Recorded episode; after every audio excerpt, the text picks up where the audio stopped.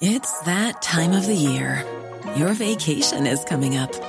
You can already hear the beach waves, feel the warm breeze, relax, and think about work. You really, really want it all to work out while you're away. Monday.com gives you and the team that peace of mind. When all work is on one platform and everyone's in sync, things just flow wherever you are. Tap the banner to go to Monday.com.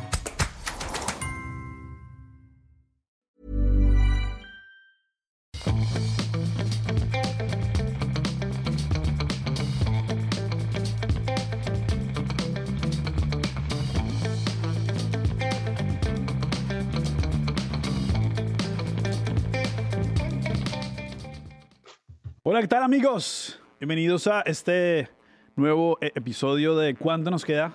Eh, que nos toca un miércoles un ratico más temprano, a ver si alcanzamos a ver el partido de eh, la Champions después. Eh, agradecerles a todos por estar por acá, eh, en especial al profe, al profe Rayo. Eh, para nosotros es un honor, un gusto, un placer tenerlo por acá para hablar un poquito de economía y mercados, profe Rayo. Nada, encantado y muchas gracias por la invitación. El placer es mío.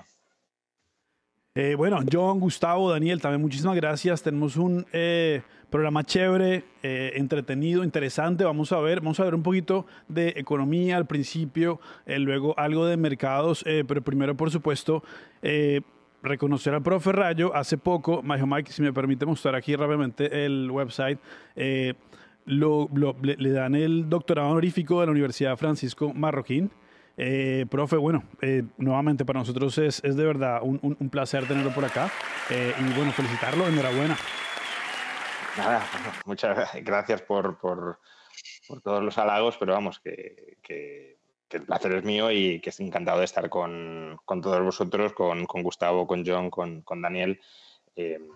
Vamos, y desde luego aprovecho la ocasión, ya que lo habéis sacado, para volver a agradecer a la Universidad Francisco Marroquín el reconocimiento, que bueno, ya he dicho siempre que, que creo que es un poco temprano, un poco o bastante inmerecido, sobre todo habida cuenta de la lista de todos los que han recibido antes el, el doctorado honoris causa, pero, pero bueno, aún así, pues mu- muy agradecido, doblemente agradecido, claro. Felicitaciones, felicitaciones. Nada, eh, gracias de nuevo, gracias.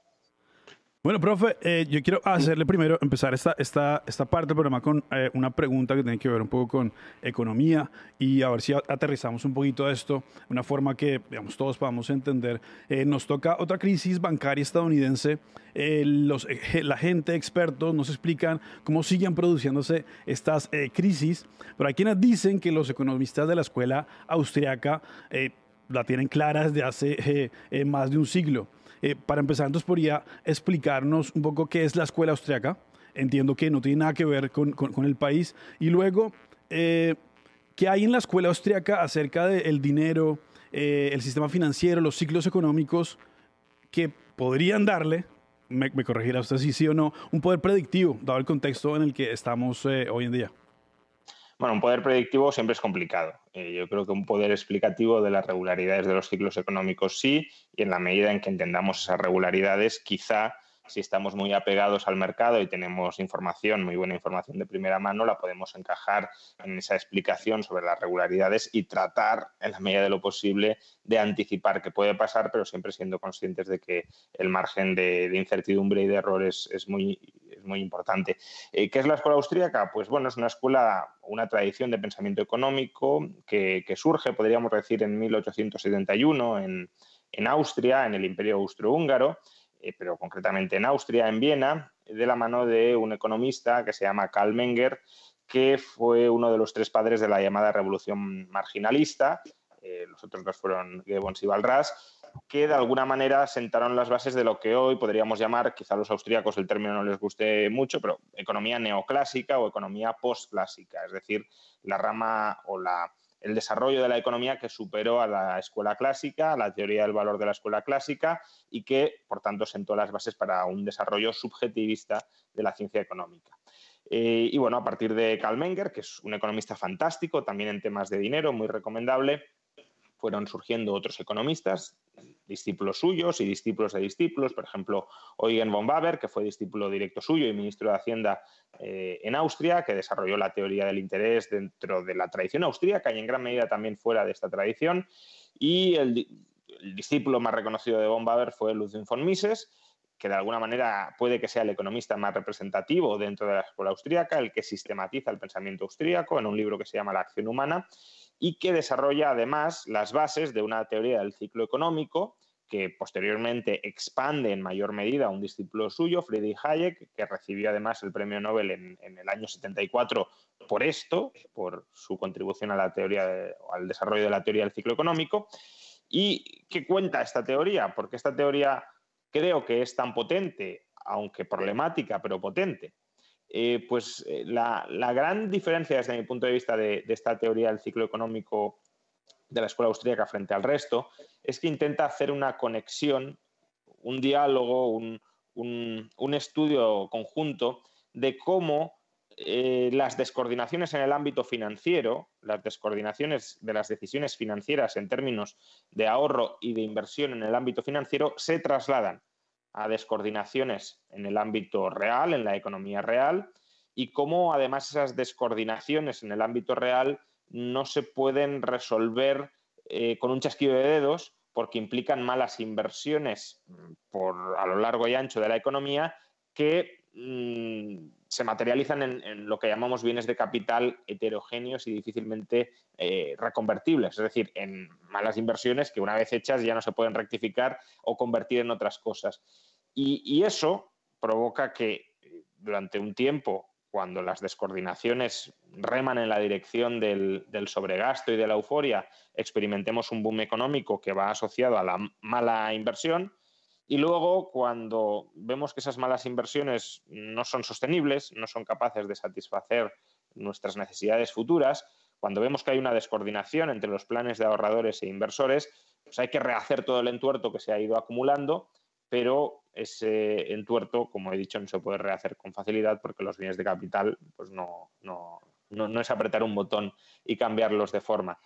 Y, bueno, pues eso es el ciclo económico austríaco, ya digo, entremezclar elementos financieros con elementos reales y por eso creo que es tan, tan potente a la hora de, entender las crisis. Otra cuestión, ya paro aquí porque si no hablo demasiado, eh, otra cuestión es qué entendemos por distorsiones financieras que originan distorsiones reales. Y aquí dentro de la escuela austríaca hay distintas vertientes. Algunos dicen que la banca de reserva fraccionaria, otros decimos que es el descalce de plazos o el deterioro de la liquidez financiera de los agentes. Em, otros la falta de banca libre y meramente el hecho de que haya eh, privilegios eh, regulatorios en forma de rescates, bancos centrales y demás, eh, pero que da igual lo que hagan los bancos, que el problema es esos privilegios y si se eliminan esos privilegios todo iría bien. Bueno, hay distintas vertientes o distintas explicaciones de por qué se generan las distorsiones financieras, pero distorsiones financieras entre ahorro e inversión, distorsiones reales, irrevocabilidad de las malas inversiones y, por tanto, travesía por el desierto. Eso sería más o menos el resumen de la teoría austríaca.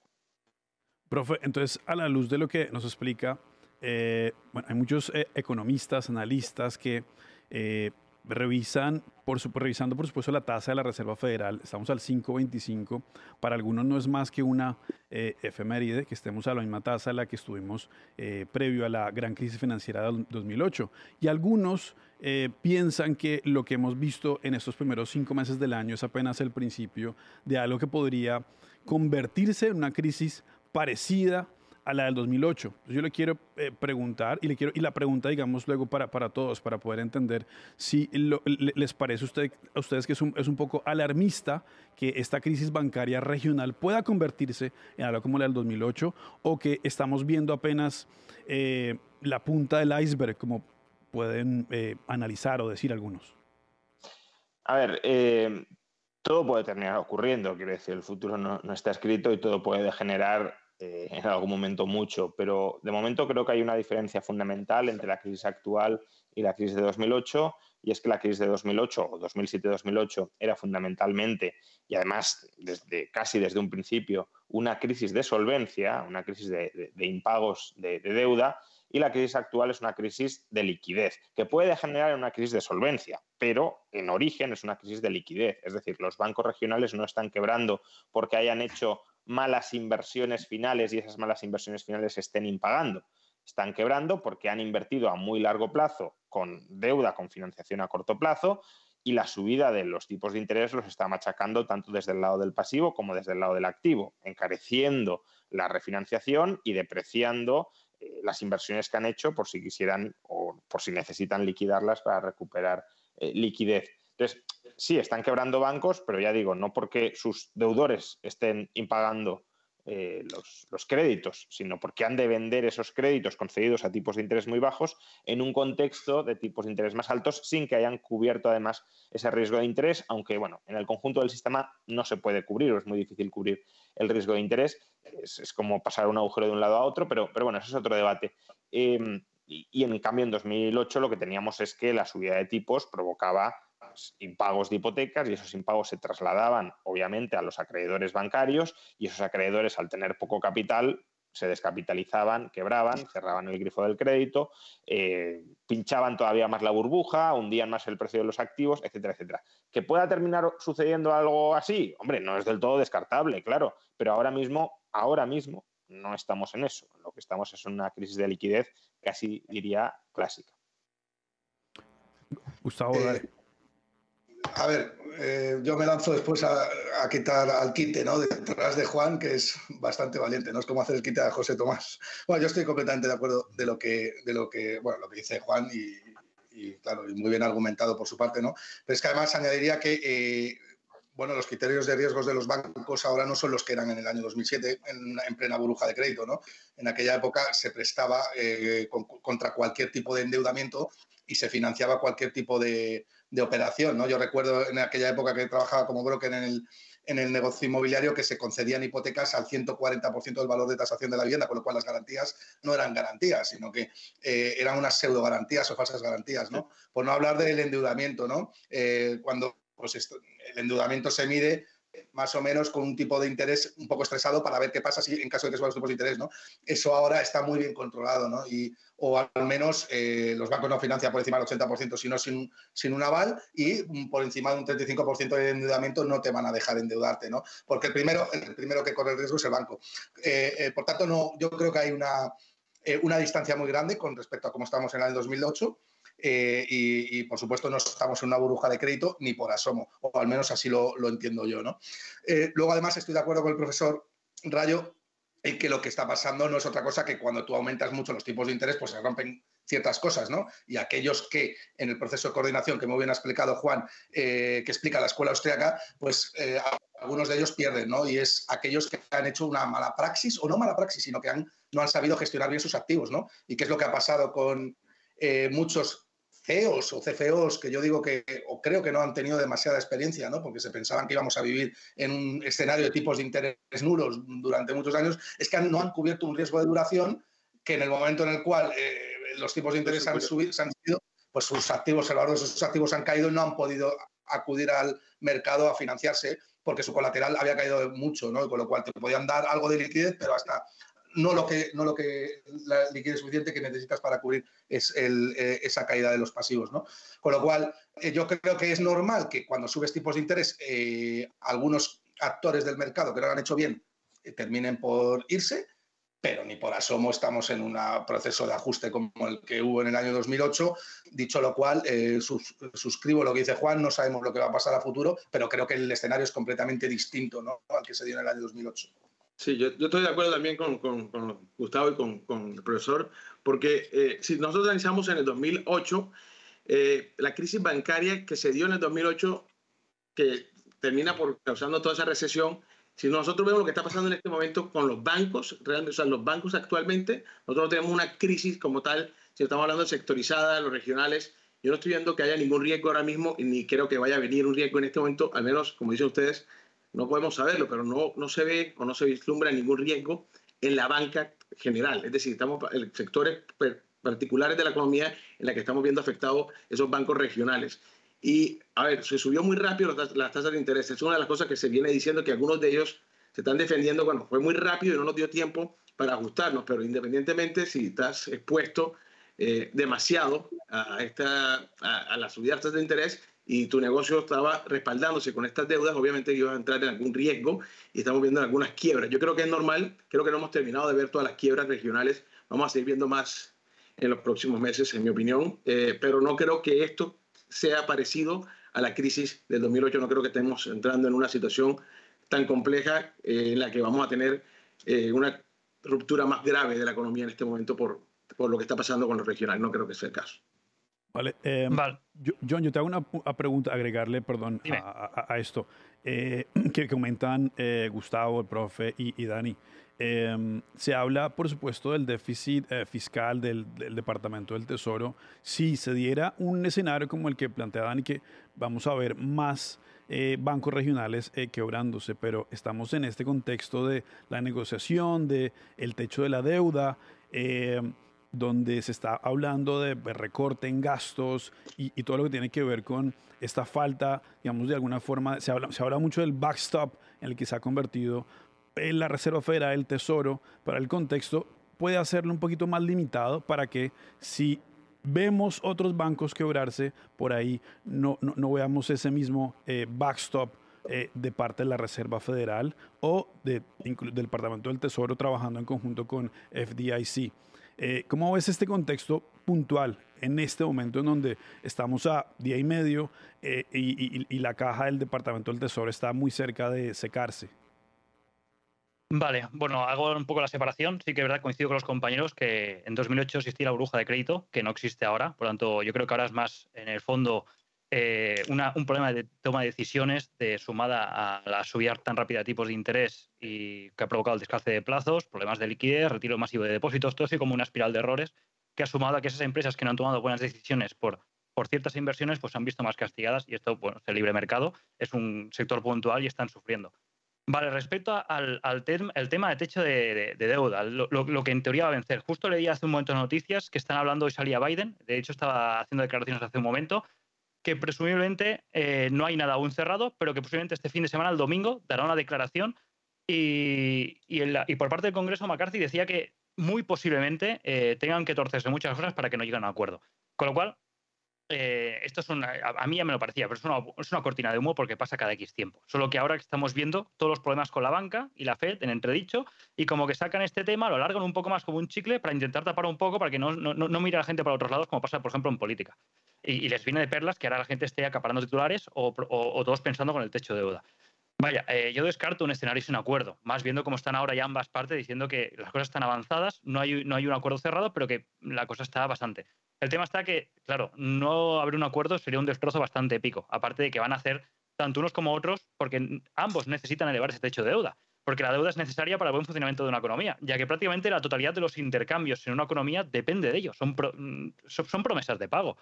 Por lo tanto, el sistema está basado en apalancamiento y en pedir más dinero de lo que tienes. Si encima junto a esto juntas que tienes el poder de reserva mundial como dólar, puedes endeudarte y países terceros necesitan ese colateral de calidad y encima puedes exportar inflación, es un disparate que no renueves el techo de deuda y más que nada es un disparo a los pies. Por lo tanto, yo creo que es más un paripé, una cortina de humo y esto el domingo saldrán diciendo que han llegado a un acuerdo y se va a solucionar más rápido que tarde. Así es como dice John, es, es una danza política. Esto, o sea, no van a dejar de subir la tasa. el, techo lo suben porque lo suben. Eso, o sea, no, no, no hay... yo creo que yo lo, ha escrito perfectamente, ¿no? Es que además es que Estados Unidos, Estados Unidos no, no, paga su deuda a ellos, que la paga el resto del mundo porque tiene la capacidad de la inflación, con lo cual es absurdo, ¿no? Pero es que además eh, fíjate que es tan absurdo que es que a la renta variable le ha dado exactamente lo mismo. Es que el Standard Poor's 500 ni se ha inmutado con respecto al techo de deuda. Quizá la renta fija se haya estresado un poco más, haya temido un poco más, más que nada porque primero es más averso al riesgo y segundo, tiene por regulación, tiene que cubrir, tiene que cubrir ciertas posiciones, eh, pero la verdad es que la renta variable le ha hecho mucha vista, no fue como otros años. Eh, yo creo que la renta variable ya está curada de espanto con este asunto, ¿no? Y en otros años, pues sí que veíamos que, que podía afectar, ¿no? Y que había un miedo y una venta puntual o un sell-off de un, de un 10%, ¿no? Como ocurrió en el año 2011 y tal, pero yo creo que ya está más que superado, ¿no? Por parte de los accionistas eh, eh, sí, bueno, profe. Al final es un tema político, quiero decir que eh, si llegan o no llegan a un acuerdo, ellos sabrán, pero todos ellos son parte del establishment y por tanto, bueno, o casi todos ellos son parte del establishment y no parece que ninguno quiera volar el establishment, que es lo que sucedería si no se renovara el techo de deuda. Por tanto, bueno, es, es un tema eh, político, ya digo, extraeconómico, pero que afecta o podría afectar a la economía, pero no parece que, no lo ha parecido en ningún momento, aunque sí es verdad que ha habido quizá frente a otros momentos pasados mayor gesticulación y mayor eh, grado de, amenazas o de planteamiento de alternativas, ¿no? Se ha empezado a hablar de manera más o menos seria de la moneda del de platino del trillón de dólares, cosa que hasta ahora era una especie de tabú y ya se ha colocado encima de la mesa, aunque sea para descartarlo, pero desde luego se ha mencionado, se ha valorado, el propio Biden habló de ello. Y, y bueno, por tanto parece que cada uno de los bandos como que va mm, pensando un poquito más la negociación, eh, pero que al final se termina llegando a un acuerdo porque a nadie, a nadie le interesa no llegar, claro. Están repartiendo el pastel.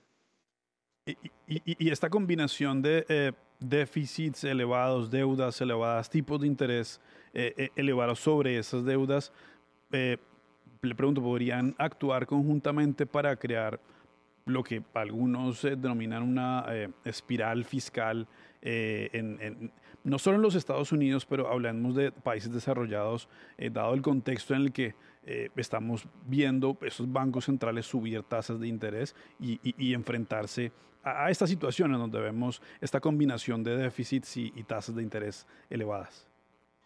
Sí, ese es, un, ese es un riesgo. Es decir, si tú mantienes tipos de interés muy altos con endeudamiento público muy alto, paradójicamente esa política monetaria puede terminar siendo inflacionista porque al final el, Estado, el Tesoro, el Gobierno no, termina de, cuadrar las cuentas nunca y por tanto lo que hace es emitir nueva deuda para refinanciar la, deuda que, va venciendo. Y es una deuda que cada vez es mayor porque los tipos de interés, interés son cada vez más altos.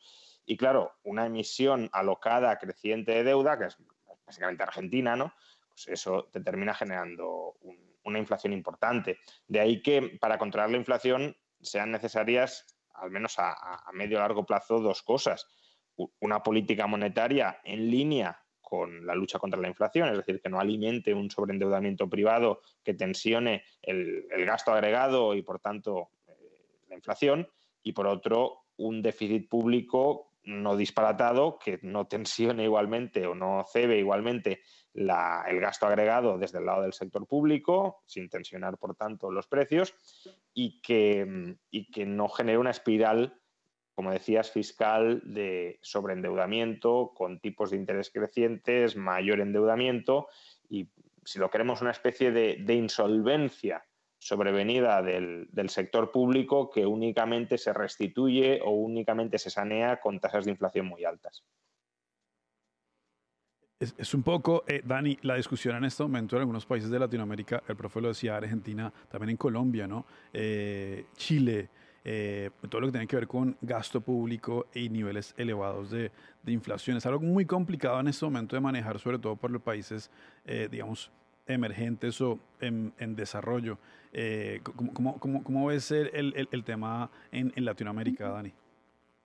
Bueno, yo la verdad es que en, Latinoamérica va a ser más muy complicado porque si aparte de que ya tienen una deuda alta y, se, y la situación actual en la economía, por ejemplo, de países como Argentina, la, yo, por ejemplo, yo estoy siguiendo mucho, muy de cerca lo que está haciendo Milei, no sé si el panel lo conoce, pero eh, es un eh, político que está tratando de lanzarse, también sabe mucho de economía y está proponiendo la dolarización, por ejemplo, en Argentina. Esa es su propuesta en este momento. Obviamente que hay que ser, como decía el profesor eh, Rayo, en mi opinión, bajarle a los gastos públicos lo que más se pueda, tratar de poner una política de gasto que tenga que ver o que trate de ayudar en ese sentido con la situación de, la economía, tratar de que se alinee, digamos, con la lucha contra la inflación, porque el gasto desmedido, la impresión indiscriminada de dinero va a generar más y más inflación siempre, y a más deuda, mayor deuda, mayor deuda, mayor inflación, y vas a tener, entonces vas a tener una espiral, como decías tú, eh, de problemas que no vas a poder resolver. Yo creo que para Latinoamérica va a ser más complicado.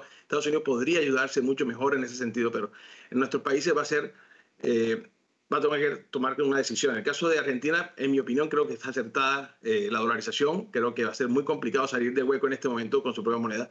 Pero esa es mi manera de pensar. Igual creo que hay soluciones en el corto o largo plazo para los otros países que podrían tomarse.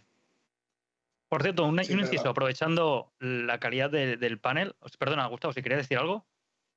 No, no, no, dale, dale. No, simplemente quería decirle a Daniel que, que yo creo que el problema de fondo no es tanto eh, la solución como eh, atacar cuál es el problema de raíz de los países latinoamericanos, que también es el que tenemos en España, y es un problema de déficit de educación, ¿no? Y es que desde el, desde el minuto uno a todos los eh, a todas las personas se les educa desde el punto de vista del Estado, desde el keynesianismo, y eso es un error, ¿no?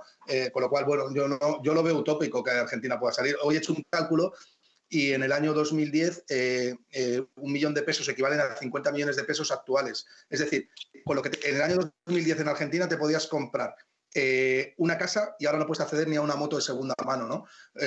con lo cual, es, es, terrible, ¿no? Como el Estado ha confiscado todos los ahorros o, los vas confiscando con una inflación de doble dígito que ha tenido Argentina este año, ¿no? Con, que supone una pérdida de poder adquisitiva de más del 50%, ¿no? Eso es un problema educacional. No lo vas a atacar eh, ni yendo a, una, a un coeficiente de caja, ni, ni, con dolarización, ni nada de nada. Lo tienes que atacar desde la educación, yo creo. Y, la corrupción también, la corrupción.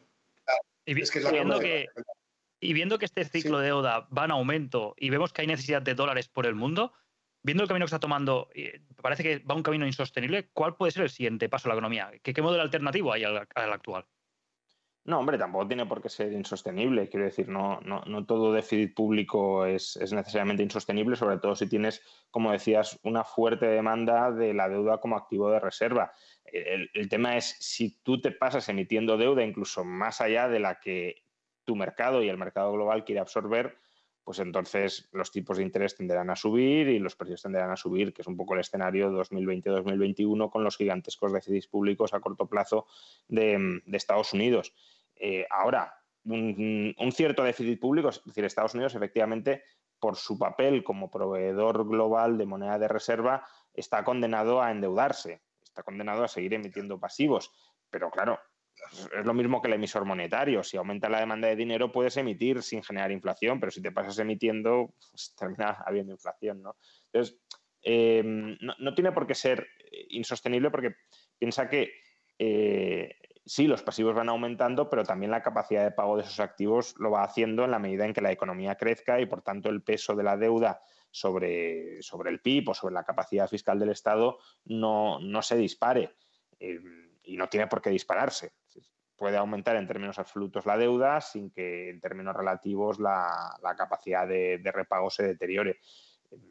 Que suceda o no, pues ya dependerá de la responsabilidad de los políticos y de los electores. Ahí sí que coincido con, Gustavo en, la importancia de la educación y de la visión cultural o la visión moral, aunque creo que en ciertos, países em, como Argentina o como España, eh, el hecho de tener un corsé externo que de alguna manera limita el, arroje o el, empuje que tendría el populismo a la hora de recurrir al inflacionismo ayuda. ahora mismo Ecuador está en una crisis institucional gravísima eh, y, no, se está disparando la inflación. ¿Por qué? Porque está dolarizada. Eso te iba a decir. Y porque, por tanto, por, lamentable que sea el establishment, no, no puede hacer locuras. Correa estuvo en Ecuador y no generó el clima argentino, no porque sus políticas sean muy distintas, sino porque no tenía la autonomía monetaria. Entonces, coincidiendo en que la educación es fundamental en el medio largo plazo, si tienes instituciones que de alguna manera constriñen la, degeneración social eh, y económica, pues eso, eso ayuda, ¿no? Es lo mismo que España con el euro. Pero, entonces, les hago una pregunta, discúlpame, pero les hago una pregunta entonces, teniendo en cuenta lo que acaba de decir el profesor. Eh, la dolarización entonces podría ser una solución a este tipo de eh, situaciones donde la educación es muy baja, donde la corrupción es muy alta, donde el gasto es desmedido. Eh, ¿Podría ser una buena opción? ¿Soluciona todos los problemas? No, ahora que te va a poner una que te va a poner una restricción adicional a, la arbitrariedad de los gobernantes, eh, eso yo creo que está claro.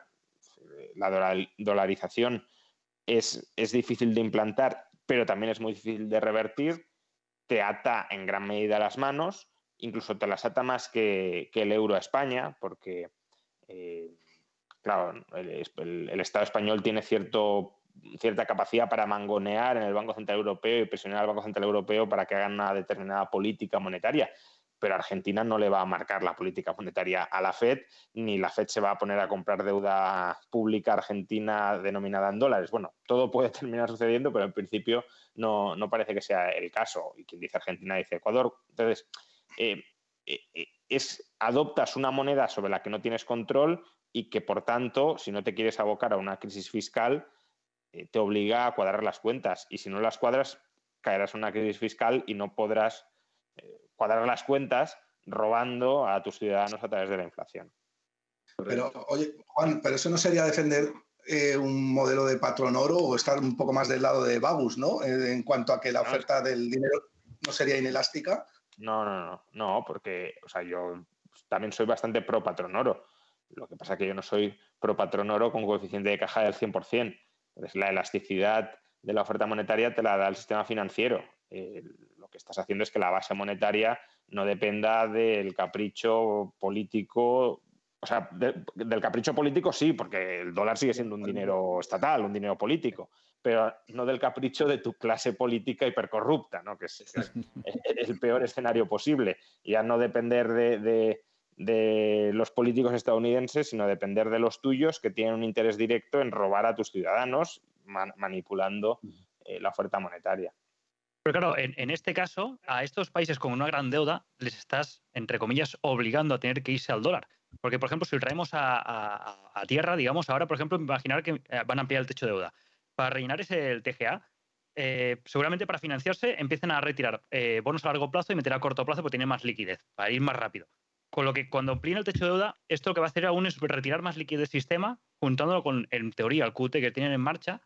Y claro, cuando una reserva, una moneda de reserva mundial se vuelve escasa, provoca que los países que tengan que imprimir mucha más moneda local. Por eso, a estos que tienen problema de deuda, supongo que los abocas a irse rápidamente al dólar, porque si no provocas un fuerte un shock inflacionista, como está pasando, por ejemplo, en Argentina. Entonces, todo esto, a excepción de Estados Unidos, realice otra expansión fiscal o, que podría frenar, sería un aumento, por ejemplo, brutal de productividad, quizás con las nuevas tecnologías de inteligencia artificial o demás, pero estás abocando que estos países con esta deuda tan grande los tengas que empujar al dólar. O sea, no yo no veo que los estés empujando al dólar. Lo que sí tiene razón es que, eh, obviamente, cuando Estados Unidos limita la emisión de dólares, eso equivale a una política monetaria global de carácter restrictivo y, por tanto, estás forzando, por supuesto, a los países dolarizados a que suban sus tipos de interés, porque no pueden retener o captar dólares de otra forma que no sea pagar más por esos dólares. Y también estás empujando a que los países no directamente dolarizados, pero sí dentro de un área de influencia dólar, como pueda ser Hispanoamérica, em, pues tengan que subir sus propios tipos de interés, porque si no se enfrentan a depreciaciones de su moneda local muy fuertes, eh, que eso es lo que sucedió pues, en, 2022 o en gran parte de 2022. ¿no? Em, entonces, sí, claro, mientras, o sea, cuanta más austeridad fiscal se aplique a Estados Unidos o política monetaria más contractiva se aplique a Estados Unidos, más trasladas esa restricción financiera al resto de países que dependen muy directamente de la moneda que tú les suministras. Pero incluso en, la eurozona, que aparentemente no estamos tan directamente dependientes del dólar, pero claro, si el dólar eh, escasea y se ponen a subir tipos de interés, pues o el euro le sigue el camino o experimentaremos una depreciación del euro, como sucedió también en parte de 2022, hasta que el Banco Central se puso las pilas, pues eh, importante, ¿no? Entonces, eh, sí, al, final, si tú tienes una moneda de reserva global que es el dólar, pues la Reserva Federal no solo es el Banco Central de Estados Unidos, sino el Banco Central del mundo. Y, por tanto, política monetaria y fiscal contractiva eh, significa restricción monetaria financiera global. Yo creo que hemos visto muy claramente ¿no? Eh, en esta guerra de divisas que ha habido que el gran ganador ha sido el dólar, ¿no? como todos los, eh, el resto de pasivos financieros se han ido a mínimos históricos con respecto al dólar, menos el oro, que el oro eh, ha subido por encima del dólar incluso. ¿Por qué? Porque está descontando que el dólar o que la Reserva Federal no es capaz de mantener tipos de reales positivos, ¿no? Con lo cual, yo creo que la lucha es entre el dólar y el oro y algún sustituto monetario que pueda pelear contra él, pero mm, no lo, no lo veo no veo esta desloralización que hay en el, en el mainstream con respecto al yuan y eso, eso me parece tan caótico y tan imposible, ¿no? Eso no va a pasar. Al revés, las, señales que estamos viendo eh, es porque hay ausencia de dólares. Por tanto, es todo lo contrario. Es que no hay una demanda de un activo refugio como es la del dólar y para que el yuan pudiera competir tendría que convertirse en un activo refugio y para eso debería liberalizar su economía. Es que el, resto del mundo quisiera depositar su riqueza en un pasivo en el cual considera que es libre, ¿no? Bueno, y China tendría que, y China tendría que querer endeudarse mucho, que tampoco parece que sea el caso, ¿no? Entonces... Yo quería contarle, John, que cuando preguntaba si, si los países estaban, eh, Estados Unidos o la política estaban empujando a los países a adoptar el dólar, pero también hay que ver que es que los mismos países, en sobre todo en Latinoamérica, donde tenemos tanta corrupción, son los mismos gobernantes los que empujan a, a sus ciudadanos hacia el dólar, robándoles el poder adquisitivo en la impresión tan alta de dinero que hacen todo el tiempo. Entonces, obviamente, y, y, ese, fenómeno se está viendo no solamente en Argentina, también lo estamos viendo en Venezuela y además de eso se han vuelto muy populares también las criptomonedas en esos países por esa misma razón. Están tratando de salirse de alguna forma de, eh, de la estafa que está convirtiendo de la moneda de ellos. Correcto, correcto. Ahora, les hago una pregunta, eh, profe. Mucho se habla de los CBDCs precisamente a raíz de esta discusión eh, sobre sistema financiero, política monetaria. Eh, y mucho se ha hablado acerca del potencial peligro que puede tener para la, digamos, la privacidad del usuario, elementos de control y demás. Pero yo quisiera empezar, antes de hablar de esos elementos que han sido, digamos, ampliamente discutidos, entender un poco ¿Qué, es lo que, qué solución o qué eh, potencial pueden traer las CBDCs al sistema financiero internacional? ¿Por qué se está hablando tanto en este momento de las CBDCs? Bueno, porque ha surgido un desarrollo tecnológico como ha sido el blockchain y entonces están intentando adaptar el dinero. El, dinero al final es una tecnología, pues lo están intentando adaptar a estas nuevas tecnologías em, para de alguna manera no quedar desfasados. El problema es que tampoco tendría por qué haber una urgencia muy clara a, implantar nada de todo esto, porque, mm, digamos, no hay claramente una fuerte demanda por parte de ninguna gente para acumular eh, dólares en este, en este formato, dólares, euros o cualquier, o cualquier otra divisa. Es decir, no es una ventaja competitiva ahora mismo muy fuerte frente a las formas tradicionales de dinero que se estudie en términos teóricos cómo adaptar el dinero a esta nueva tecnología, pues tiene sentido. Que haya mucha prisa o pueda haberla por adaptarlo y ponerlo en práctica a través de esta tecnología, pues de momento no, veo que sea el caso, porque además eh, el sector privado ya está ofreciendo alternativas no públicas a, a, dólares en el blockchain, como son las stablecoins, que no es exactamente lo mismo, eh, porque al final las stablecoins son deuda pagadera en dólares y por tanto eh, tienes un, nivel más de riesgo, eh, pero evitas que el sector público se tenga que meter en todos los fregados que, van apareciendo. Em, sí, no sé si. Em, no decía. Entonces, ¿por qué, ¿por qué ciertos economistas tienen prisa o aparentan tener prisa por implantar este tipo de, dinero? Pues porque les permitiría hacer políticas monetarias que ahora mismo son más complicadas de hacer. Les permitiría, por ejemplo, aplicar políticas de tipos de interés negativos en momentos de demanda agregada muy baja y cuando haya que, de alguna manera, empujar a los agentes o a consumir o a invertir, pero no a mantener su dinero atesorado a un coste gratuito, sino a un coste eh, positivo en forma de tipos negativos. Em, y bueno, ya luego, desde un punto de vista, no sé si más conspirativo, porque al final hay conspiraciones, ¿no? Decía más que muchas conspiraciones últimamente se han terminado convirtiendo ciertas. No, no sé si diría tanto, pero desde un punto de vista aparentemente más conspirativo, pues la prisa puede estar por fiscalizar las transacciones que hacemos los ciudadanos. Eh, ¿Con qué propósito? Ya es más abierto a la especulación, pero mm, fiscalizar las transacciones que hacemos los ciudadanos a través de, del blockchain, claro. Yo, quería, dar una opinión aquí con respecto a la CBDC y me, gustó mucho lo que dice el profesor, estoy de acuerdo con la parte de conspiranoica que estaba hablando un poco, pero yo quería decir lo de los CBDCs, en mi opinión, eh, es el dinero, eh, en la, la, ley, cuando se habla de la transacción, una transacción en dinero debería ser gratuita. La, la ley no contempla que haya un costo por transacción. Es decir, si yo tengo un billete y te lo doy a ti, no me cuesta nada darte ese billete, ¿de acuerdo? Nosotros vivimos en un mundo digital en este momento. Y lo que se está beneficiando de las transacciones digitales son el sector privado, con, las, con los bancos. Entonces, es una obligación, en mi opinión, del Estado danos una forma de transacción digital gratuita. Y esa forma digital gratuita yo creo que puede ser la CBDC. Y en ese sentido nosotros evitaríamos el intermediario que es el banco. Ahora, el banco va a seguir funcionando en muchas formas, pero los bancos en este momento cumplen la función de ser, es decir, todas las transacciones que nosotros hacemos por Internet estamos pagándole a un intermediario. Y el gobierno, sí.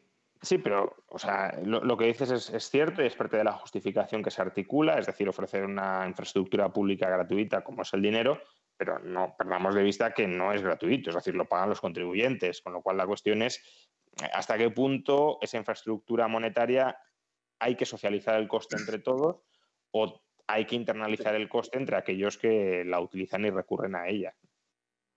Sí, correcto. Pero, pero, estamos hablando de que el, en este momento la cantidad de personas que utilizan el dinero a nivel digital, es decir, los pagos, transacciones, tarjetas de crédito, ¿cuántas personas pagan en efectivo en este momento?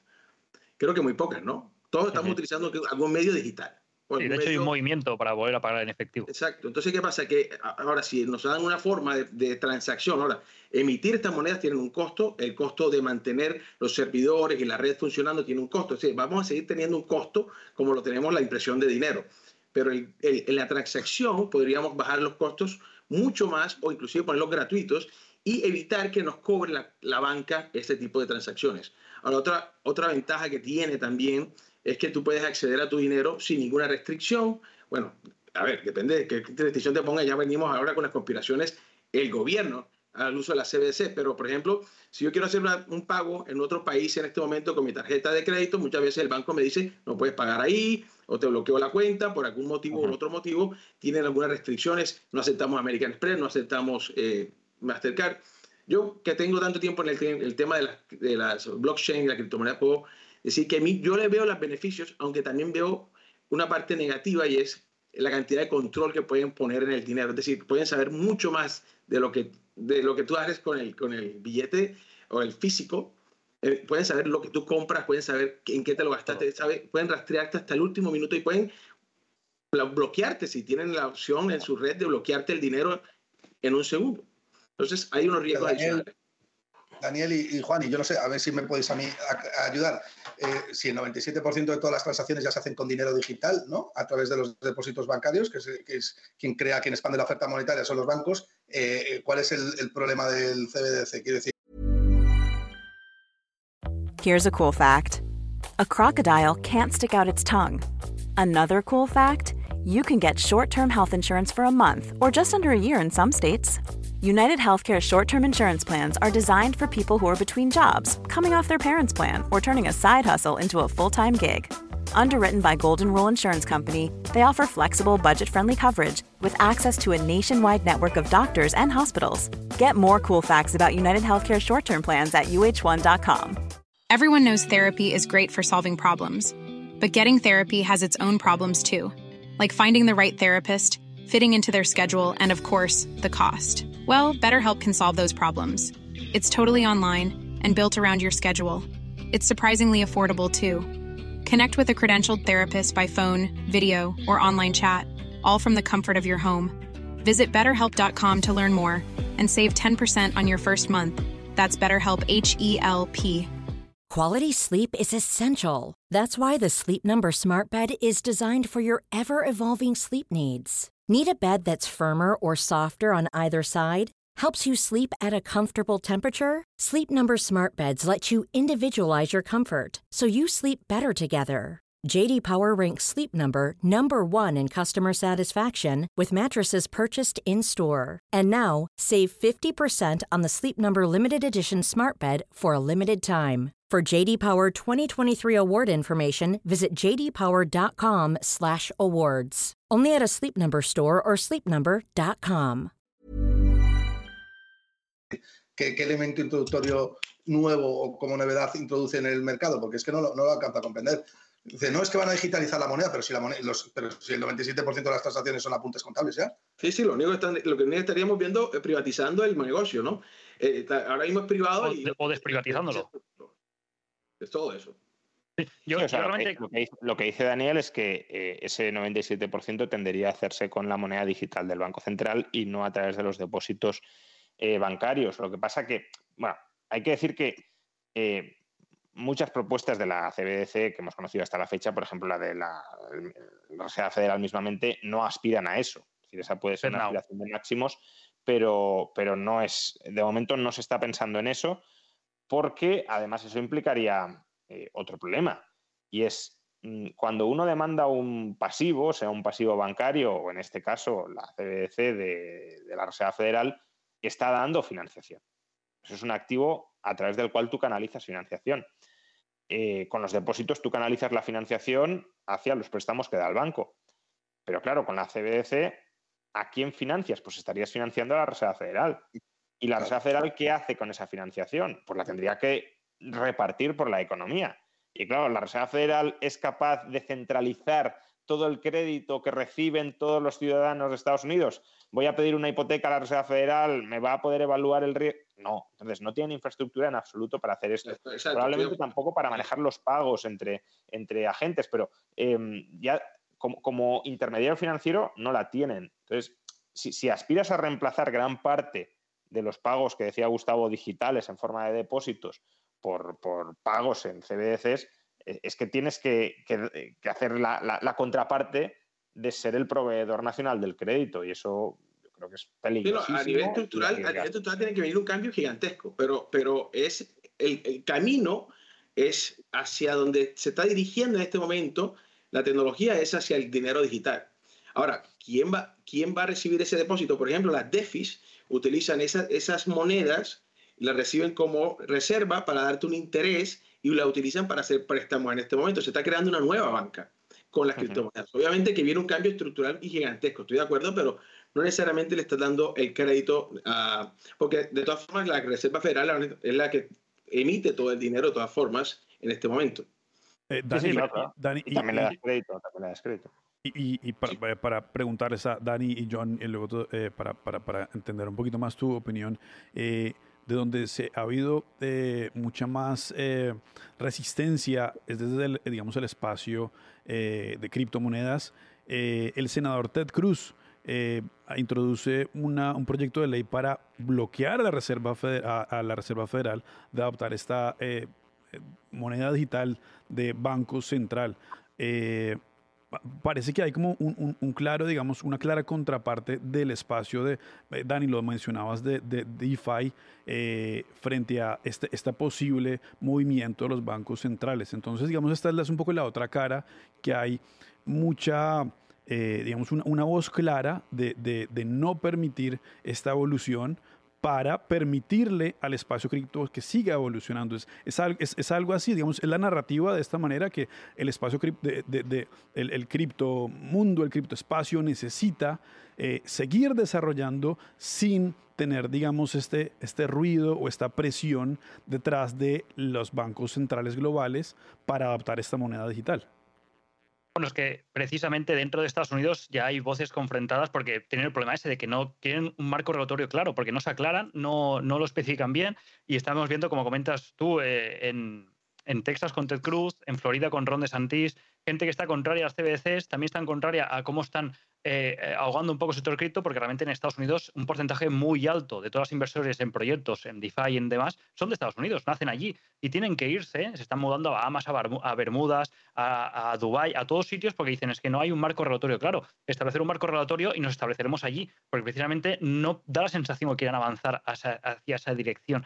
Y en el caso de las CBCs, yo sigo pensando que ese modelo ya existía o querían implementarlo en 2009 para evitar problemas parecidos a los actuales, lo que ya pasó en aquel momento. Lo único que entonces no existía esa tecnología, que es lo que permite ahora un rastreo y un mayor control. Está claro que las CBCs, pues sí, eh, el sistema económico actual se sustenta en emitir deuda y este actualmente está bajo control de los bancos comerciales, no, no, está en el Banco Central. Y de esta forma solucionaría esto porque eliminaría en parte el intermediario, le otorgaría el poder o el control real de la política monetaria y el poder inyectar directamente dinero en la economía. Eh, sí que es verdad que tendría muchos problemas, como comenta el profesor Rayo, pero le daría ese acceso directo de, no, solo con reservas, sino con directamente de la economía. También puede ser una moneda que puede ser modificada eh, según necesidades, como en una crisis económica, por ejemplo. Si te hace falta modificarla, eh, incentivar la demanda, pues puedes hacerlo con ese tipo de, arquitectura que tiene la moneda. También te otorga estabilidad financiera, ya que ofrece un depósito de valor digital seguro porque detrás está el mismísimo Banco Central y aquí no hay riesgo de contraparte. Evitarías la fuga de depósitos que está pasando ahora, por ejemplo, en bancos regionales. Es más transparente, es más rastreable, lo que les facilita el seguimiento de transacciones de cara a venderlo para evitar actividades ilegales. Sí que es totalmente controlable y ahí es donde está el problema. Que sí que puedes evitar corridas bancarias porque puedes bloquear el dinero de la gente, puedes decir dónde meterlo, evitas ciertos problemas, pero ahí está el gran problema, que es que todo, estamos viendo que todo gira en torno al control. Y eso es la gran queja, que todo eso surge desde cimientos de, economistas, desde eh, cripto, cripto entusiastas, desde gente que invierte, decir, es que está todo, si os fijáis, detrás enfocado hacia el control. Entonces mi pregunta es, ¿cómo van a poder implementar algo así? ¿Cómo lo van a hacer atractivo? Pues bueno, primero que quiero que somos un porcentaje, un porcentaje muy pequeño de gente que realmente conoce lo que hay detrás de una CBDC. Y desde pueden hacer condiciones atractivas a nivel de beneficios económicos, eh, de interés, eh, beneficios hipotecarios, que suframos, o, a lo mejor que suframos una situación de inflación descontrolada y larga en el tiempo, o un aumento de desconfianza con lo que está pasando, por ejemplo, con los depósitos del bancarios y la gente huye de los bancos. Yo creo que pueden montar una situación perfecta para vender bien el producto, pero está claro que sigo diciendo lo mismo, está todo girando en torno al control. Pero hay una, cosa que yo me pregunto, eh, John, si eliminamos los, eh, los, eh, los, bancos privados, que son los, los, que expanden la oferta monetaria, entonces estaríamos otorgando todo el monopolio del poder al Banco Central, con lo cual el político sería capaz de generar inflación a discreción. Había un problema ahí fuerte de política fiscal, tenían mucho poder. Sí. Pero actualmente tiene mucho poder de ese mismo, o sea, pero sí, lo, aumentaría, ¿no? Sí. O sea, al final, si estamos hablando de, de dólares, ya sea dólares digitales o dólares, bueno, dólares digitales en el blockchain o dólares digitales eh, convencionales, de, lo que estamos hablando es de, emisión de deuda pública. El dólar es un tipo de deuda pública. Entonces, si toda la, o sea, al final es, en lugar de invertir en pasivos bancarios y, por tanto, darle la financiación al banco para que el banco reparta esa financiación por la economía, le vamos a dar toda la financiación al emisor de títulos de deuda pública, ya sea el Tesoro o ya sea, en este caso, el Banco Central. Em, entonces, claro, eh, ¿el Banco Central contra qué emite esa moneda? Porque al final el Banco Central tiene que estabilizar el valor de la moneda. Y para estabilizar el valor de la moneda necesita activos. Cuanta más moneda expanda, más activos tendrá que tener el Banco Central para estabilizar ese valor y los activos son créditos que otorga el Banco Central. Con lo cual, como dice Gustavo, eh, este modelo implicaría, desarrollado a sus últimas consecuencias, que insisto, no es ahora mismo lo que tiene la FED, espero, encima de la mesa, pero este modelo, que es el que muchos maximalistas, digamos, de las CBDCs defienden, implicaría una centralización casi total de, o al menos en un primer nivel, porque luego la Fed podría dar crédito a los bancos y que los bancos ellos distribuyan, ¿no? Pero en un primer nivel implicaría una centralización total del crédito. Y eso eh, es peligroso tanto en términos políticos, de poder que van a tener los burócratas o los políticos, cuanto económico. Es decir, eh, los funcionarios, los burócratas de la Reserva Federal serían capaces de manejar todo el crédito nacional de una manera eficiente y competitiva, si además, como decía John, eh, pues no pueden experimentar eh, grandes pérdidas o si las experimentan, esas pérdidas están socializadas y, por tanto no, tienen tampoco un incentivo muy fuerte a evitar perder porque tienen cubiertas, ya digo, las pérdidas que puedan tener. Pues creo que es un escenario con, problemas de información y de incentivos muy serios para, para no hacer para terminar no haciendo las cosas bien. Correcto. Es que fijaos una cosa, es que se puede, puede obviamente, que va a ser un cambio muy estructural muy grande. Pero ahora mismo los bancos eh, pueden eh, decidir si crear depósitos o no hacerlos, eh, al, margen de que el Banco Central le, dote de muchísimas reservas. Y hemos visto cómo el Banco Central ha dotado de muchas reservas y los bancos no, no se ha expandido la oferta monetaria. Con lo cual, ahí tenemos eh, digamos que está el riesgo diversificado, el riesgo del monopolista, pero si concentramos todo ese poder en un solo banco central, entonces estaríamos hablando como una, pues como una estatalización ¿no? total del monopolio de la moneda fiat que nos empobrecería a discreción. Es terrible, pero claro, ¿qué diferencia habría si no llega a tener ese poder respecto a ahora, como comentaba Gustavo, que el 90 y pico por ciento ya es digital? Si realmente no, no cogen ese poder, ¿para qué las quieren? Si realmente sería más o menos lo mismo que hay ahora. Yo creo que van enfocados a poder llegar a decir ellos cuando les interesa inyectar o no en la economía real, cosa que ahora con ese intermediario quizás a veces no tienen los resultados que ellos quieren. Sí, puede ser. o sea, también puede ser eh, que yo creo que la, Fed va un poco más por ahí.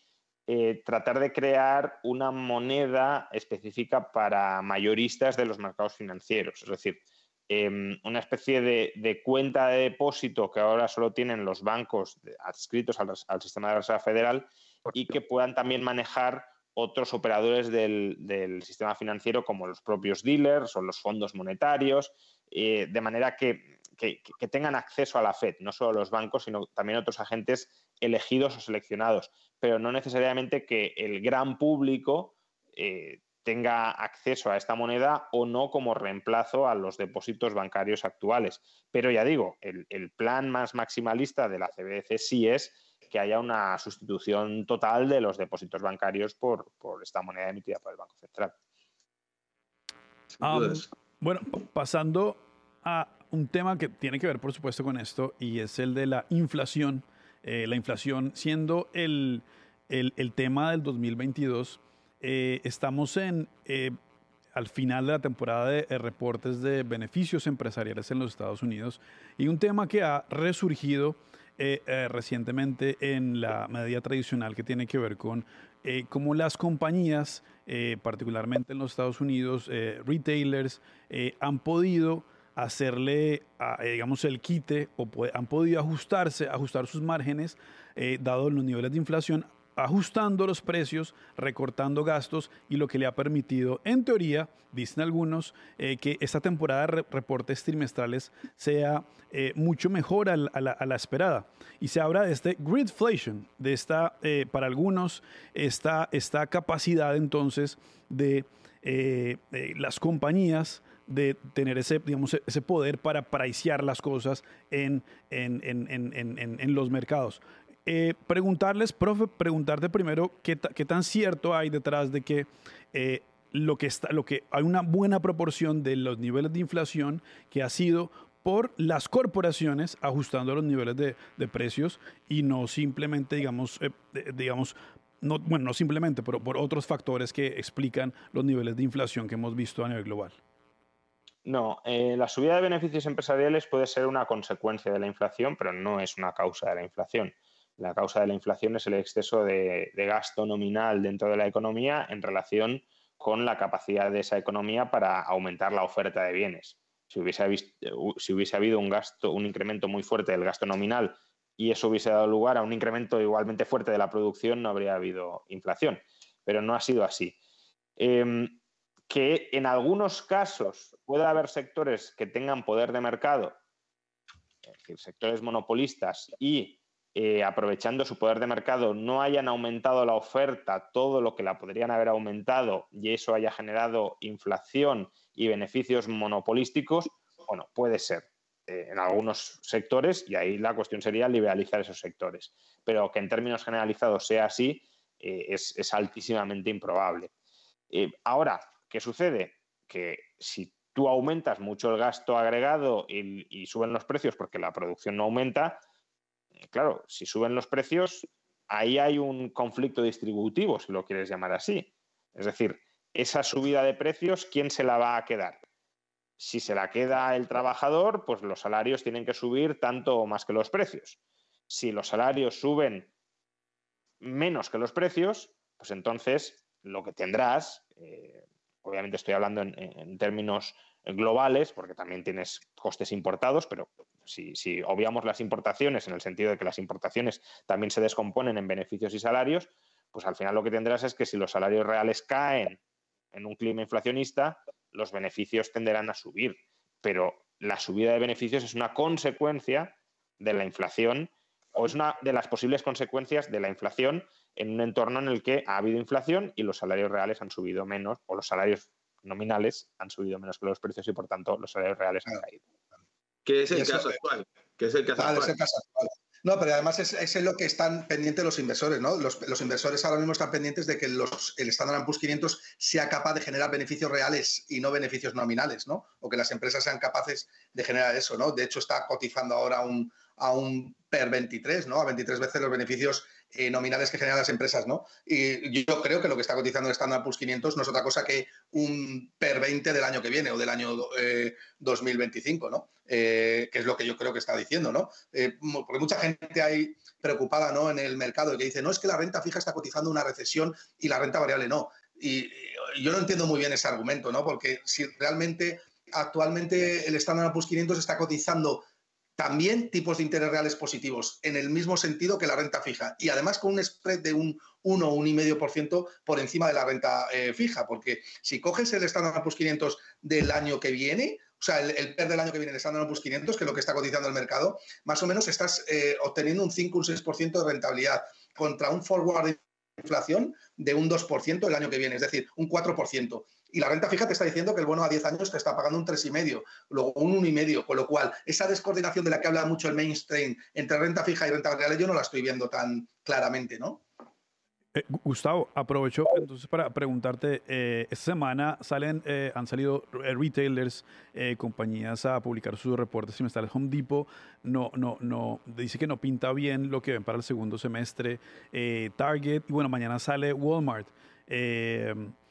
¿Cómo, cómo, qué, tanto de señal te puede dar eh, esta, eh, estos estas publicaciones frente a la salud de la, de, la economía? Porque venimos hablando de esta inminente recesión eh, y que muchos esperaba que se, se, viera reflejado en el primer trimestre de 2023, pero parece que se está, se está aplazando, digamos, esa llegada de esa inminente recesión. Es que yo creo, Kevin, que, que de nuevo creo que hay un error instalado en el mercado. Yo lo que no lo que no termino de ver es que el mercado ya ha recogido esa recesión. porque ha caído el Standard Poor's 500 un 22% desde los 4.800 hasta los 4.000? Porque precisamente ha descontado que la Reserva Federal iba a subir tipos de interés y como consecuencia de ello los INEM per ser iban a caer desde los 200 y pico dólares que han caído hasta los 180 de, en promedio 185 y por eso el Standard Poor's 500 está cotizando 20 veces beneficios porque está volviendo a descontar que va a haber un crecimiento de los, eh, de los eh, de los beneficios a medio plazo, ¿no?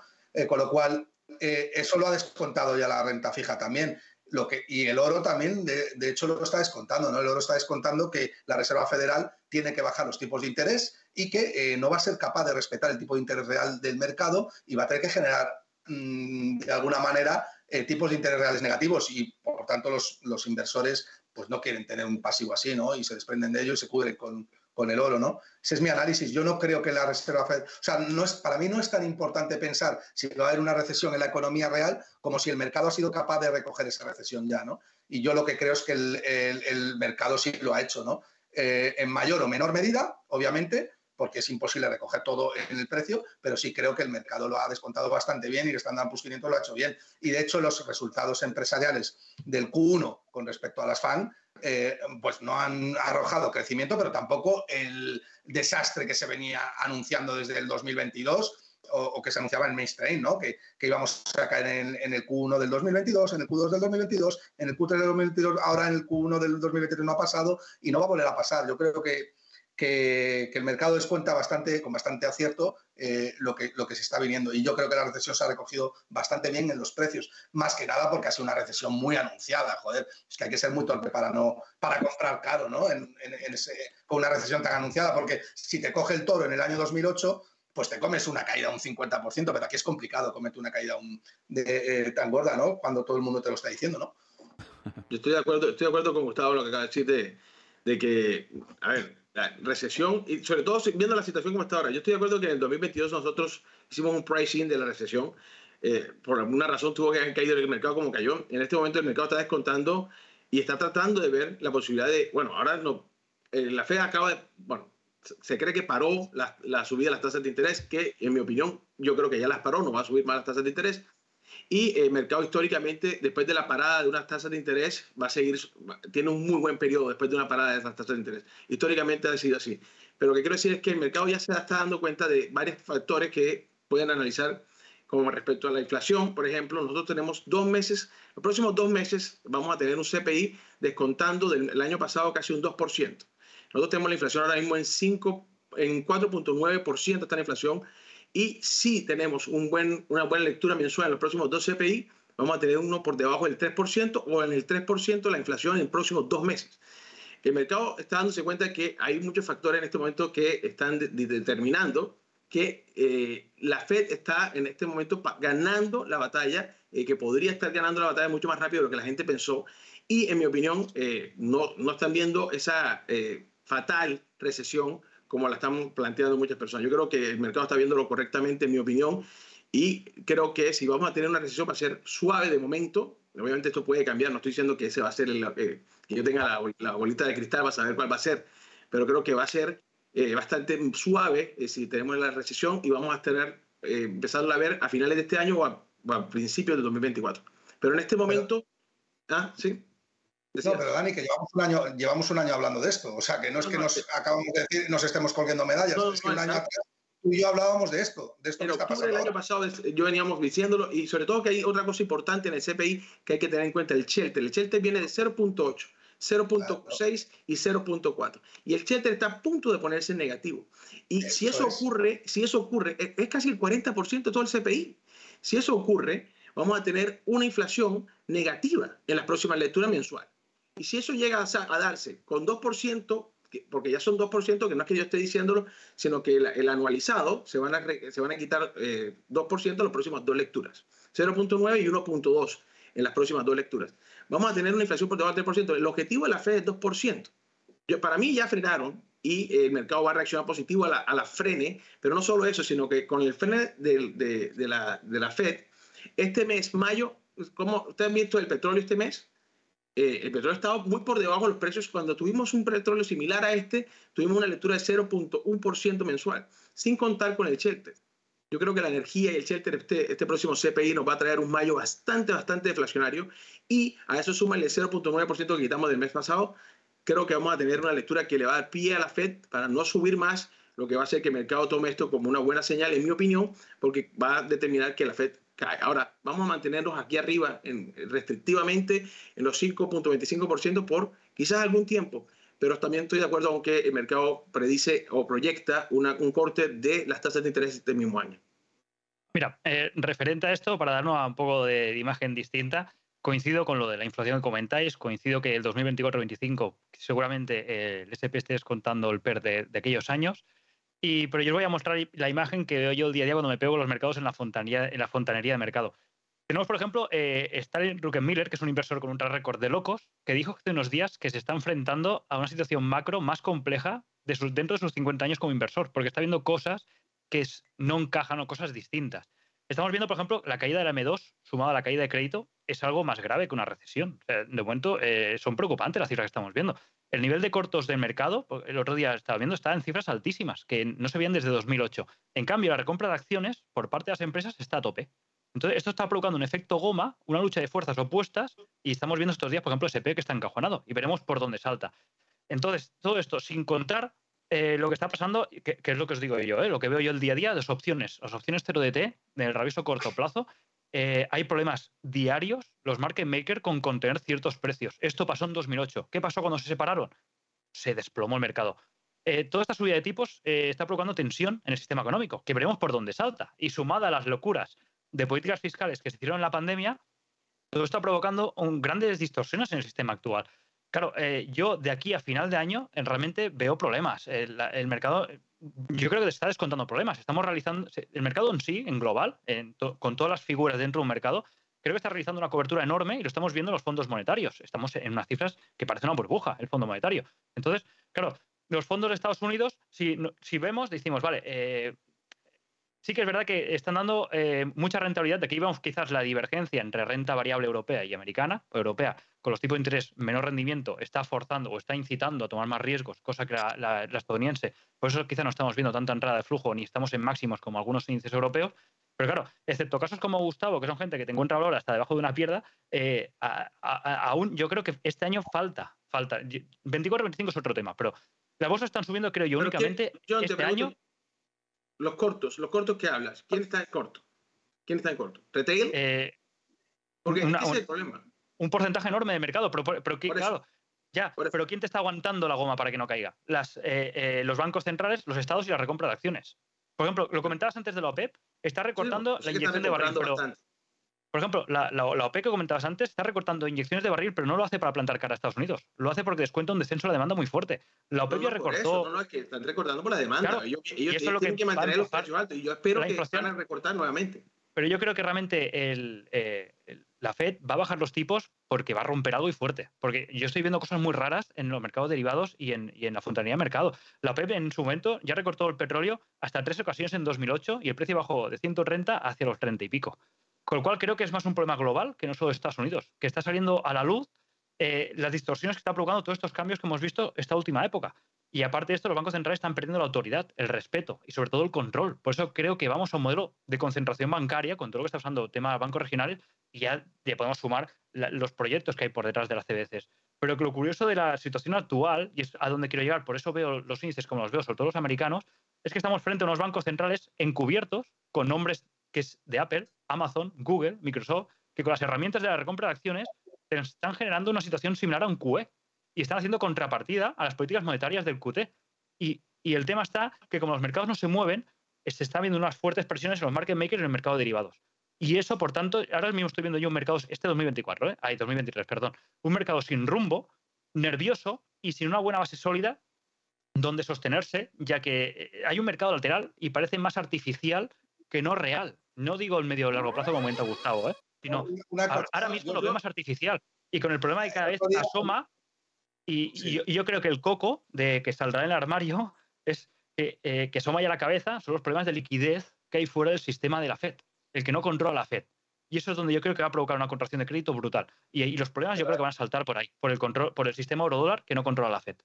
la quiebra de los bancos regionales es un QT ni el. O sea, de, casi. Me has dicho, eso es como subir un por ciento las tasas de interés. Lo que pasó con los bancos. Eh, bueno, dale, dale, Gustavo.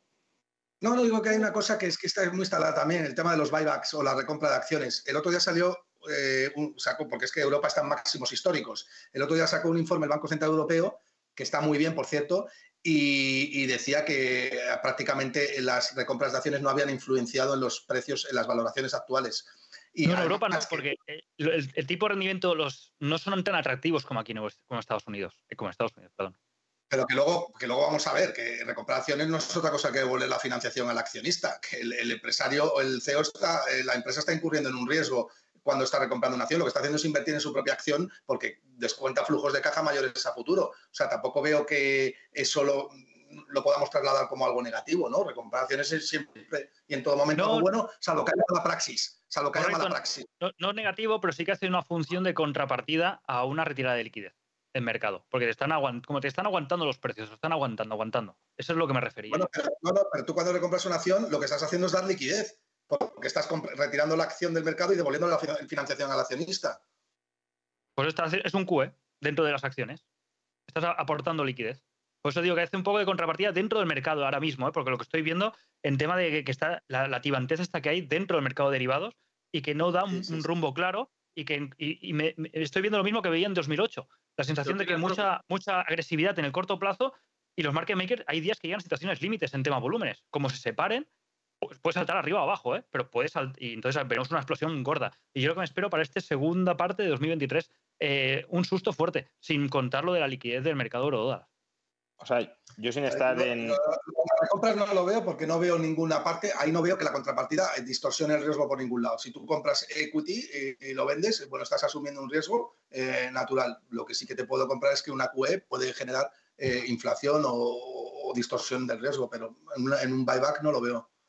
Veo que si te equivocas, eh, pues has comprado tu equity caro o has vendido tu equity barato yo, sin estar como vosotros tan apegado al, mercado y a las tripas del mercado, eh, lo que cuenta John lo veo coherente con, tensiones de liquidez, ¿no? que es lo que sabemos que, hay en todas partes, y con el contexto de, tipos de interés no sostenible. Creo que más o menos todos entendemos que los tipos de interés al nivel que están ahora mismo, mm, bueno, la propia FED lo dice, que no es el tipo natural, es decir, que están incrementando los tipos por encima del natural precisamente para generar esa cierta tensión de liquidez que, frene o, empuje a la baja la inflación.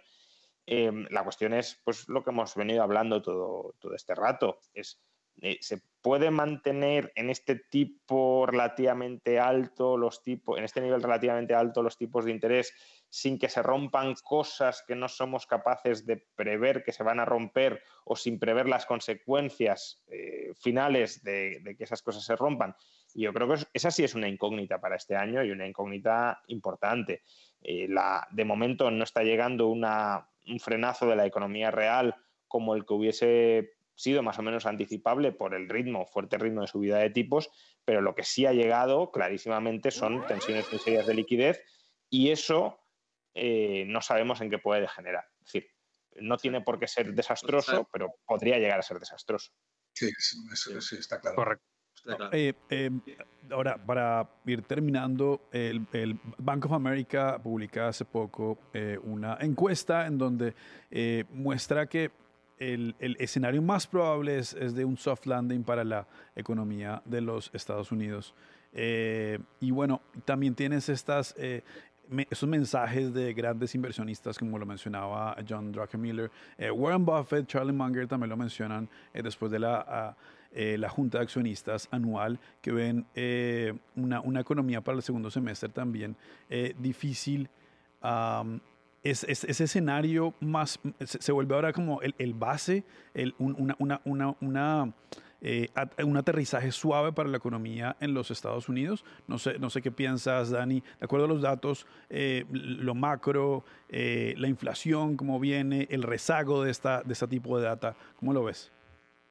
No, yo pienso que el soft landing es estrecharla un poquito. Creo que quizás vamos a tener una recesión, pero la, la veo leve eh, si tú ves los datos, por ejemplo, de los earnings, nosotros venimos en 12 meses seguidos eh, de contracción en los earnings. Eso te dice que al menos en los earnings vamos viendo que la economía empieza, o sea, viene eh, prácticamente recesión. Ahora, desde el punto de vista de los earnings, yo creo que vamos a poder hacer las cosas mucho mejor de lo que muchos están pensando si la Fed toma a tiempo la decisión de empezar a cortar las tasas de interés. El problema va a ser, ser el timing porque aquí, bueno, aquí es donde, donde, donde se complica todo, porque si, si, empieza a hacerlo muy temprano, la inflación, volver a la inflación, que la inflación vuelva a, a, subir es jaque mate.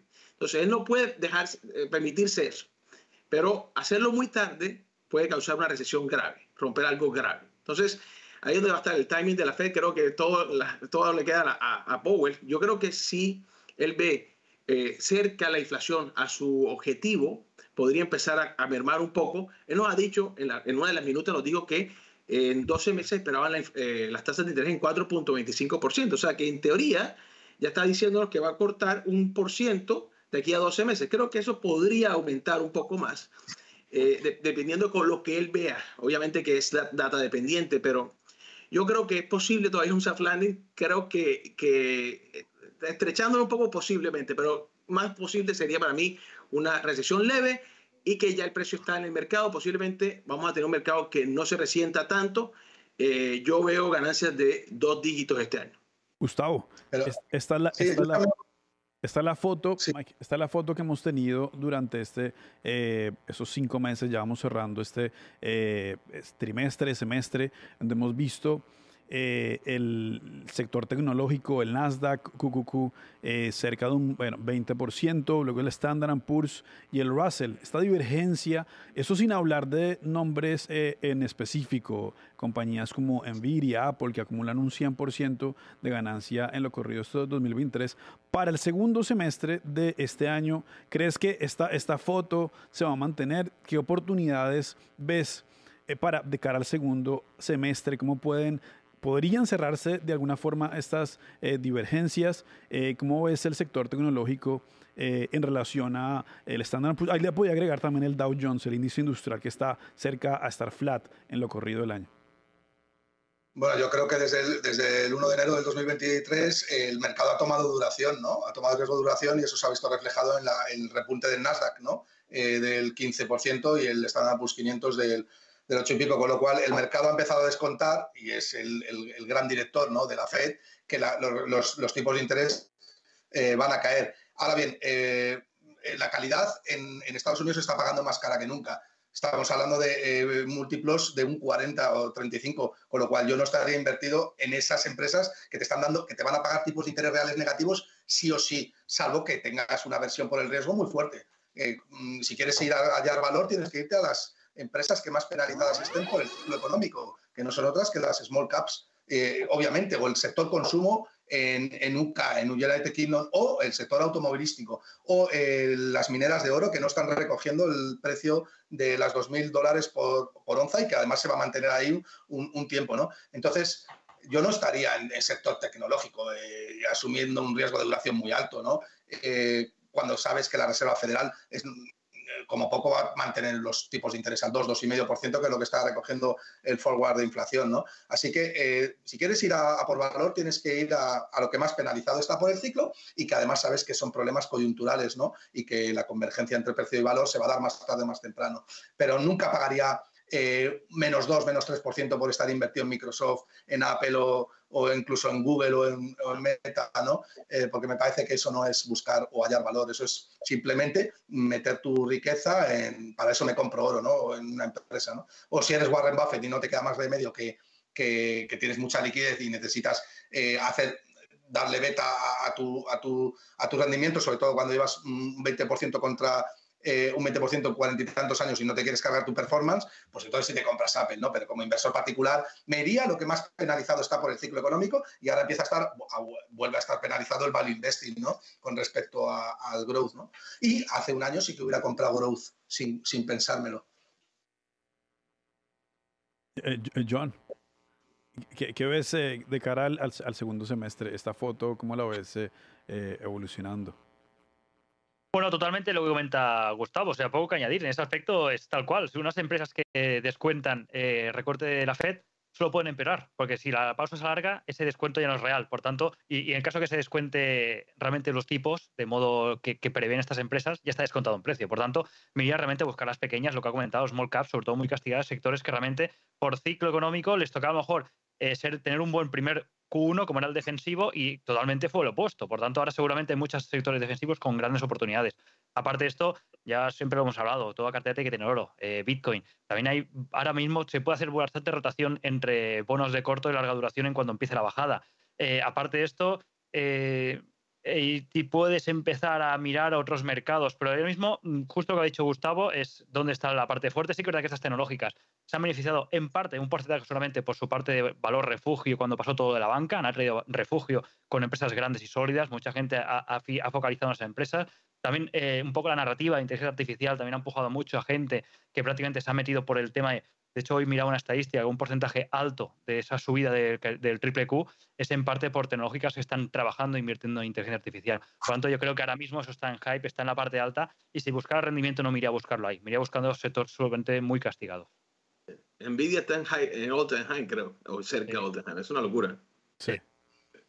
Profe Rayo, no sé si eh, usted invierte eh, y que está viendo en el mercado, no sé, europeo, americano. Eh, no, no, no, no, voy a opinar después de que hayáis hablado vosotros porque no, no, no procede meter aquí el, el, cazo incorrectamente. Vale, vale, vale. No, perfecto. Si Rayo, si Rayo mete el cazo, entonces eh, es una medalla de oro para todos. No, incorrectamente. Para todo porque ya no te puso. Vale, profe. No, yo creo que doctores tiene la iglesia y, y, y ya, ya se han pronunciado y además, bueno, si tuviera que decir algo sería bastante coincidente, en el sentido de que efectivamente estamos en un contexto de aparente bajada de tipos de interés y por tanto eso ya tendría que estar recogido en las empresas growth, que, que, que, son las que se penalizaron más en 2022 precisamente por la subida no prevista de tipos, pero ahora esa bajada ya se está incorporando en las valoraciones y salvo que la Reserva Federal fuera a bajar tipos mucho más rápidamente de lo que anticipa el mercado, que no parece que vaya a ocurrir. Y si ocurre, será porque hay una caída muy fuerte de beneficios asociada a una recesión mucho más intensa de lo que anticipa el mercado. Eh, pues si no sucede, no, no, no, tiene mucho sentido ahora mismo colocarse, colocarse ahí. Ya, profe. Eh, bueno, pues eh, acabamos ya. Yo los, los, los dejo para, bueno, para que se preparen para el partido. Eh, no sé a quién le estarán haciendo fuerza, si al Madrid o al City. Eh, pero bueno, que disfruten el resto. Son españoles los tres, ¿cierto, no? Gustavo, profe y, y John son todos españoles, ¿no? Eso es. eso, no significa ir con el Madrid necesariamente. es otra cosa. Porque es que Cataluña ya es otra cosa. Entonces... Cierto. Eh, no, bueno, pero dale eh, gracias entonces a, a, todos. Eh, eh, seguimos recibiendo eh, preguntas para hacer este programa, por supuesto, eh, fácil, entretenido, que la gente, por supuesto, eh, pueda sacar ideas, pueda entender mejor este contexto en el que nos encontramos 2022, 2023. Para muchos que se han sumado al mundo de inversiones, lo macro ha cobrado enorme relevancia y puedes tener, por supuesto, este panel con, con tanto peso a todos nos alegra y, y, por supuesto nos encantaría seguir manteniendo estos espacios con, bueno, con este nivel al profe Rayo no me canso de, agradecerle y pues como siempre, pues un honor. Muchísimas gracias, de verdad. Nada, muchísimas gracias a vosotros y nada, hasta otra. Dale. Gracias. Bueno, un abrazo a todos. Gracias. Un placer compartir este panel. Chao, chao. Chao, amigos.